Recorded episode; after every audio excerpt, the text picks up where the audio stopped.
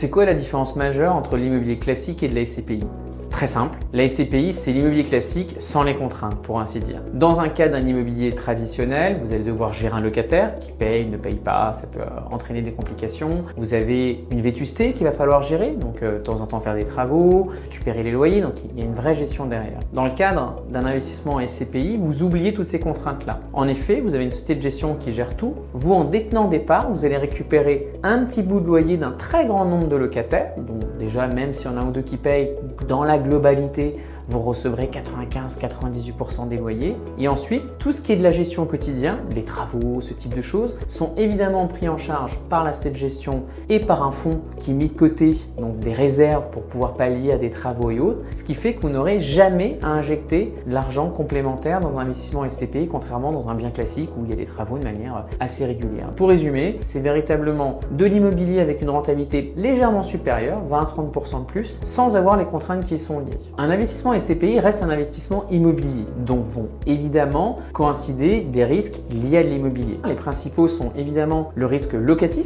Est-ce que mon locataire va me payer ou pas mon niveau de rendement pour par exemple faire face à un crédit ou euh, si on a besoin de revenus complémentaires, obtenir son revenu complémentaire? Là-dessus, évidemment, le risque est très largement atténué qu'un schéma classique, puisque dans le cadre de la SCPI, vous avez un grand nombre de locataires qui chacun vont payer un bout de loyer. On l'a vu avec la crise sanitaire qu'on a connue en 2020, malgré cette crise majeure, 95% des loyers dans l'ensemble des SCPI ont été réglés. Donc ça, c'est le premier risque. Le deuxième risque va coïncider sur le risque de valeur. L'immobilier, ça monte, mais ça baisse aussi de temps en temps. Dans les années 90, entre 93 et 96, l'immobilier résidentiel a baissé de 40%. Donc les parts de SCPI, qui sont une image représentative de la valeur de chacun des actifs contenus dans le parc immobilier, a baissé. Donc quelqu'un qui se retrouve dans l'obligation de vendre ses parts à ce moment-là va évidemment générer une moins-value. Et enfin, le dernier risque qu'on rencontre aussi de manière assez classique, c'est la liquidité. Quand vous avez un appartement à vendre, encore faut-il qu'un acheteur vous l'achète. En SCPI, alors certes, c'est beaucoup plus flexible puisqu'on a une profondeur de marché assez forte avec beaucoup d'acquéreurs sur peu de parts qui sont mis en vente. Donc ça s'appelle des capitales variables qui vont créer des nouvelles parts. Donc le marché très fluidifié par un de gestion, il n'en demeure pas moins qu'il n'est pas impossible qu'un jour le flux d'acheteurs se tarit et qu'on se retrouve avec des parts à vendre, mais pas d'acquéreurs en face. Donc on a aussi une, problématique potentielle de liquidité, même si depuis 2003, depuis que l'AMF encadre ce marché, le délai de cession moyen constaté en part des CPI est une quinzaine de jours.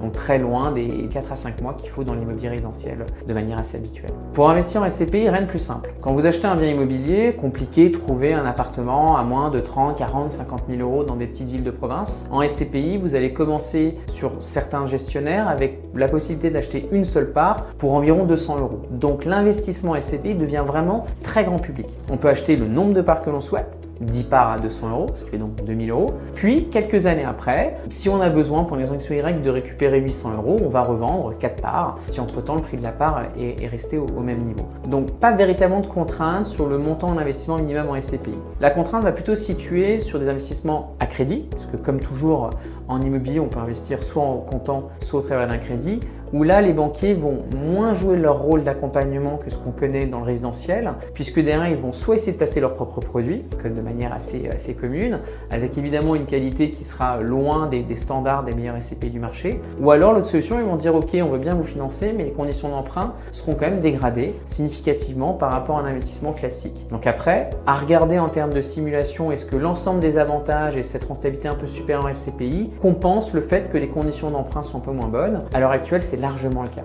Un investissement en SCPI a une fiscalité complètement identique à un bien immobilier. C'est ce qu'on appelle du revenu foncier. Le revenu foncier, c'est simplement le fait de déclarer des loyers et d'enlever les charges. En SCPI, c'est encore plus simple puisque la société de gestion va ne vous livrer que des loyers. Donc vous allez devoir déclarer à la fin de l'année. Là-dessus, on va quand même distinguer deux natures de loyers. Des loyers qui viennent de France, donc classiques, euh, comme si j'achetais un appartement euh, à côté de chez moi, ou alors des loyers qui viennent de sources étrangères. Sur un loyer qui vient de France, il va être taxé par deux choses quand je le déclare dans ma feuille d'impôt. La première, c'est les prélèvements sociaux, la CSG-CRDS, actuellement de 17,2%. De l'autre côté, on va rajouter ça à vos revenus, donc vous êtes taxé à ce qu'on appelle la tranche marginale d'imposition. Donc là, évidemment, tout dépend du montant d'impôt que vous avez et du montant surtout de revenus que vous avez. Classiquement, euh, une tranche à 30%, c'est ce qu'on voit habituellement auprès de nos clients euh, au minimum. Donc ça veut dire quand même que sur les loyers, on va avoir 47,2% d'impôt si on achète au comptant. Pour les SCPI françaises, une petite astuce, on peut aussi les loger au travers d'un contrat d'assurance vie, donc profiter de la fiscalité de l'assurance vie qui va être quand même nettement moins. Mais si on veut quand même être au comptant et obtenir des revenus complémentaires de manière régulière, une solution intelligente est de passer sur les SCPI de droit français mais avec des actifs à l'étranger. En effet, quand les revenus fonciers sont de source étrangère, la France a signé ce qu'on appelle des conventions bilatérales de non-double imposition qui permet d'atténuer très largement la note fiscale en France. Les impôts sont déjà payés à l'étranger, donc sur la rentabilité annoncée par cette gestion, c'est net d'impôts étrangers. Donc quand ça arrive en France, l'État ne prélève pas les prélèvements sociaux, donc on n'a pas d'imposition sur la partie CSG CRDS sur des loyers de source étrangère. Et ensuite, c'est là où ça devient un peu complexe, l'État va rajouter ça à vos revenus. Et donc comme dans le cas français, ça va être accès à la tranche marginale d'imposition. Puis, pour vous éviter cette double imposition, va vous octroyer un crédit d'impôt. Ce crédit d'impôt, il va être calculé sur votre taux moyen d'imposition, ou plus communément maintenant appelé le taux de prélèvement à la source. Donc là, encore une fois, très dépendant de votre situation. Classiquement, sur une personne dans une tranche marge d'imposition à 30%, on va avoir des, taux moyens d'imposition entre 10 et 20%. Prenons un taux à 16, ça veut donc dire que la résultante finale, au lieu d'être taxée à 47,2% comme dans mon cas français, on sera taxé à 30 moins 16, donc il va rester 14% d'imposition au lieu de 47,2. Donc c'est pour ça qu'il est vraiment fondamental de se faire accompagner par un conseiller en gestion de patrimoine pour voir par rapport à votre situation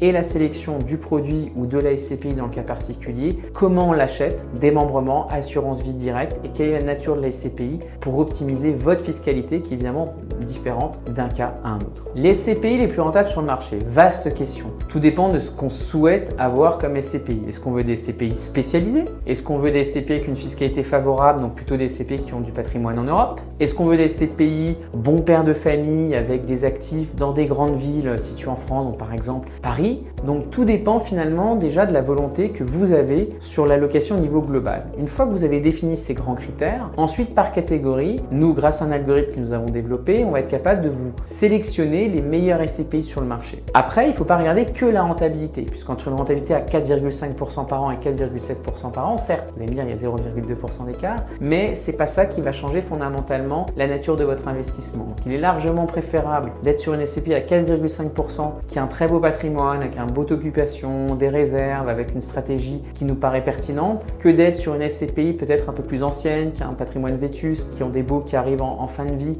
qui génèrent encore 4,7%, mais dans l'avenir va s'assombrir un petit peu. Donc les meilleurs du marché, pour répondre quand même à la question, vont se situer entre 4,5 et 5% de rentabilité nette. Par contre, à l'intérieur de cette fourchette-là, il convient encore d'être très vigilant sur la sélection.